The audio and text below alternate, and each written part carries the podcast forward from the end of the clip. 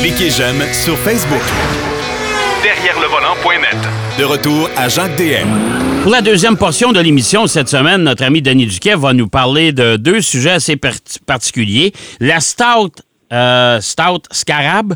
Euh, ça, je vous lance au défi de trouver ça. Euh, de toute façon, vous allez voir tous les détails sur le site, euh, le site web de derrière le volant.net. Vous irez voir là-dessus. Euh, Denis nous a écrit un bel article, puis il y a un paquet de photos. Et il va nous parler également du monde de l'automobile et les guitares. Ça, j'ai bien hâte de l'entendre là-dessus. Mais d'entrée de jeu, la stunt Scarab, mon cher Denis, mais que c'est ça, cette bébête-là? Premièrement, il faut le voir pour le croire, parce Ouais. que la voiture, premièrement, c'est une des voitures de collection les plus rares, parce qu'il y en a seulement huit qui ont été produites, apparemment. Et euh, William Bushnell Stout, c'est un ingénieur automobile et un ingénieur aéronautique. OK. Puis en 1900, au début des années 30, il a décidé à partir de 1933 de concocter un véhicule qui était une fourgonnette, en fait, une mini. la- L'antécédent de 50 ans, euh, à peu ou 60 ans, de la, la- la fourgonnette de Chrysler, ça a une forme très spéciale. Oui, un œuf. plus- Ben, même pas un œuf, c'est une saucisse. Oui, c'est à peu près ça. Là. Puis Ouais. en plus, sur le plan euh, intérieur, au niveau de, de l'habitacle, on rentre par la- une porte centrale droite, comme sur une, euh, une minivan. Oui. C'est une fourgonnette, mais elle n'est pas coulissante. Là. Elle ouvre. Puis on, on prend place à bord. À l'arrière, il y a, il y a un banc là, plein de largeur. Ensuite, il y a une petite table à, à carte ou à café ou euh, pour le travail. Il y a un autre euh, siège, là, comme une chaise, en fait. Parce, Ben, on parle de siège baquet, mais c'est ouais, des chaises. Ouais, puis c'est comme une chaise qui fait face à la porte euh, qui ouvre. Ouais. Puis en plus, à l'avant, il y a de- deux sièges baquets. Ouais. Et celle du passager peut se retourner pour faire face aux occupants arrière. Hey, c'est c'est un, Euh, c'est un mini motorisé, ça, là. là. Quasiment. Puis en plus, là, euh, tu sais, les, les chaises dont le, le, le- le siège est tressé là, avec de la paille ou le, Oui, oui, oui, oui, oui, oui, oui. oui, oui. mais le plafond est comme ça, Ouais, du- en rotin. En rotin, puis le bas des portes est comme ça. Ouais. Et en plus, fait assez inusité pour l'époque, tous les cadrans indicateurs sont au centre du tableau de bord, sa planche de bord, qui, elle, elle est en magnésium, mon cher. Oh Rien de boy! moins. Et là, une- en plus, la plupart des autos à l'époque, de ce qu'on appelle body on frame, le châssis autonome, Ouais. et lui, il a fait un châssis monocoque. Hey, on parle des années 40 quand même. là, en c'est- c'est 1933, là. 33, écoute. En là, plus, une suspension indépendante aux quatre roues. Il est avancé pour son époque, Puis le gars. à l'arrière, c'est des essieux oscillants, ce qu'on appelle swing axle dans le milieu. Ouais. Et ça, c'est les mêmes qu'il y avait plus ou moins sur la, la Volkswagen. Et même à ça, euh, cette configuration-là là, de- d'essieux oscillants de, de ce modèle-là, euh, Colin Chapman euh, s'en est inspiré pour la Lotus 12 en 1957, pas trop pire. Et le moteur est à l'arrière. C'est un moteur Ford. On dit tête plate, mais c'est flathead, là, pour que les gens comprennent. là. Ouais. Un V8. Mais il l'a posé, il l'a placé en position inversée. Puis en plus, il a mis la boîte de vitesse à l'avant de ça. C'est sur l'essieu. Puis cette configuration-là Ouais. a été adoptée par Lamborghini sur la Countach. Hey, Il n'était pas à l'avant-garde, monsieur, mais ça fait à l'arrière, là, vu qu'à l'avant, il n'y a pas de grille de calandre, parce que le moteur est à l'arrière, Ouais. de chaque côté. Mais vu qu'ils en ont fait seulement huit, il n'y en a pas un, je pense, qui est pareil. Ils sont tous faits à la main, puis il fallait faire une demande. OK. C'est- sur sollicitation qu'ils se fabriquaient un auto. Puis ils devaient en fabriquer 100. Finalement, ils ont fait juste 8. La guerre est arrivée. Bref, puis l'usine était à Dearborn, au, au Michigan. Et euh, c'était un auto, par contre, avec ses formes assez spéciales. Vu que le moteur est à l'arrière, puis ça a l'air d'un derrière d'autobus des années 60. ou Ouais, 50, en ouais, fait. ouais, ouais. Il y a une petite fenêtre en haut qu'on discerne à peine. Et là, il a oublié de mettre des rétroviseurs extérieurs. Ah bon? Ça devait être assez particulier. Puis la boîte de vitesse, le Hi. manuel, Ok. naturellement, à trois rapports. Ouais. Euh, c'est une boîte fabriquée par Stout. C'est assez intéressant, le le concept général, puis surtout que, en plus de ça, le, le châssis et la, la- la carrosserie est en aluminium à l'époque. Ceux qui ont été fabriqués après ont été produits avec des panneaux en métal pour sauver de l'argent. Ouais. L'aluminium, c'est assez cher. Ouais. Mais quand même, la voiture, en plus, là, sous sa forme originale, pesait 1400 kilos. Euh, C'est quand même pas trop pire. Ben, écoute, vraiment, ce gars-là, euh, c'est- un grand inconnu, mais euh, innovateur de, de- du monde de l'automobile. Ouais, Il y en a beaucoup de même dans ces époques-là. Là, j'en ai, en faisant des recherches là-dessus, j'en ai trouvé une coupe d'autres. là. Ouais. Un ingénieur allemand qui a fait une voiture qui est d'une horreur, mon cher, mais avec un coefficient en 1928, je crois, c'était un jeune éveil, de 0.26. Eh boy, OK. Même aujourd'hui, on en parle. Ouais. c'est Quand on a une voiture qui est en bas de 30, là, on, le mentionne. Ouais. Mais ça s'est jamais vendu parce que pour toutes sortes de raisons. Là, Mais ça doit ça valoir, la, la stout, là, la, la, la, la scarab, là, ça doit valoir une véritable fortune, le, le collectionneur qui en a une. Ça c'est pas. Oui, mais, mais par contre, c'est le genre de voiture là, qui dérive parce que c'est pas excitant. Les gens entre stout bizarre puis une Duesenberg, tu vas prendre la DOT, c'est une vieille Mercedes des années 50, en tout cas, peu importe, là, ou des années 60. Il y en a cinq. Il y en avait une dans un musée euh, dans le Maine, mais apparemment elle a été récupérée. Euh, je sais plus trop où. Il y en a une en Europe, à, à Milan, au Ouais. musée automobile de Milan. Ouais. Euh, puis celle de 1946, l'avant est totalement différent. Là, on a comme un vrai capot, même si le moteur est toujours à l'avant. Ouais, là, on voit que c'est c'est différent. Là, ouais. on voit que c'est différent. Mais quand même, c'est c'est une voiture assez exceptionnelle. Puis, euh, malheureusement, lui, il, il voulait en faire un bureau sur roue. Il s'est pas trop, trop trompé. Mais lui, il avait fabriqué cette auto-là en partie pour influencer l'industrie automobile, euh, des mini-fourgonnettes, euh, des, des, des châssis autonomes, euh, monocoques, c'est-à-dire, etc., etc. Mais je pense qu'ils l'ont compris 50 ans plus tard. Mais c'est un- avant-gardiste, là, qui, comme beaucoup d'autres de ces gens-là, ils ont été inconnus. là. Ouais, Où ouais, ils s'adaptent pas non plus. faut dire qu'il y a bien des gens, là, euh, moi le premier, là, travailler pour des grandes corporations, ça n'a jamais été mon cas. Ça a jamais... J'ai travaillé au gouvernement au Musée du Québec pendant six mois. Ouais. Puis euh, j'étais très heureux de quitter. Euh, C'était pas une mauvaise euh, mauvais emploi. C'était très bon, très rémunéré, mais euh, comme on dit au Québec, je n'étais pas dans le décor. OK. Parfait. Là, on va parler, mon cher monsieur, on parle d'automobile. On Ouais. remonte dans les années 50. OK. Bon, on se rajeunit, on se rajeunit quand même. Oh, ça rajeunit beaucoup. Et là, pour ceux qui connaissent pas les guitares, là, à l'époque, la plupart des guitares, qui- certaines étaient électrifiées, ce qu'on appelle un hardstop. C'est des guitares comme genre classique, mais Ouais. euh, avec des, des pick-up euh, électriques, des, des capteurs de son en français. ouais. Et c'était surtout, là, Django Reinhardt avait des guitares semblables, des, des joueurs de, de, de jazz. euh, euh, Pat Distasio, qui jouait à la télévision au début, c'est un, guitar- un guitariste de renommée au Canada. C'est le père, incidemment, de José Distasio. OK. Euh, et là, Léo Fender, puis les gens de chez Gibson ont développé la guitare solide. Prenait Ok. une planche, là, puis un morceau de bois, là, d'à peu près, je sais pas, moi, 5, 5 cm, moins que ça, 3 cm d'épais. Ouais. Il coupait ça d'une forme, il branchait, euh, il mettait un, manche, Ouais. puis des, des, des capteurs de son, une prise, bonjour. Ça, ça permettait beaucoup, beaucoup de choses. Ça facilitait la fabrication.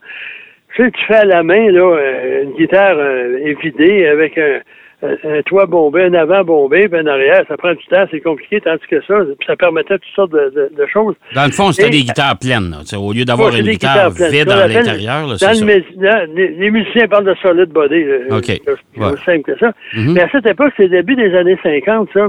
Ouais. Et là, ça, il voulait, faut, les autres guitares, tu peux pas peindre, peindre ça d'une couleur. C'est toutes des couleurs du vernis pour mettre le- la couleur du bois en évidence. Mais là, tu as une planche de bois, tu essaies de la, la couvrir. Et là, on dit que les formes ont été influencées, comme la, la guitare probablement la plus connue du grand public, c'est la Stratocaster. Ouais. La Fender Stratocaster, jouée entre autres par Jimi Hendrix, Eric Clapton, Jeff Beck, bref, j'en passe.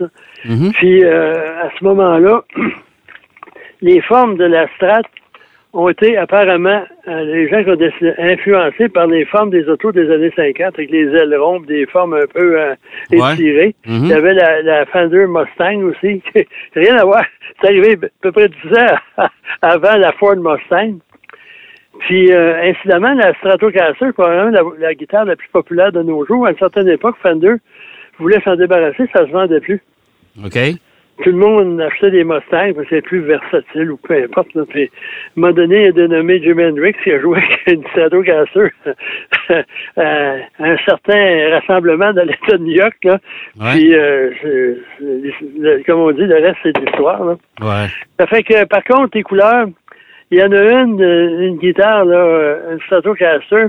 on pouvait la commander dans la fin des années 50, c'était Fiesta Rouge, Fiesta Red. Mhm. Et ça, ça portait le nom de code de Dupont 2219H de couleur. Ouais. C'était la même, le même code qu'utilisé, qui était utilisé pour la Thunderbird Ford de 1956 et les Fairlane. OK. Puis Surf Green de Fender était utilisé par Chevrolet en 57. Foam Green était une couleur que Buick utilisait en 56.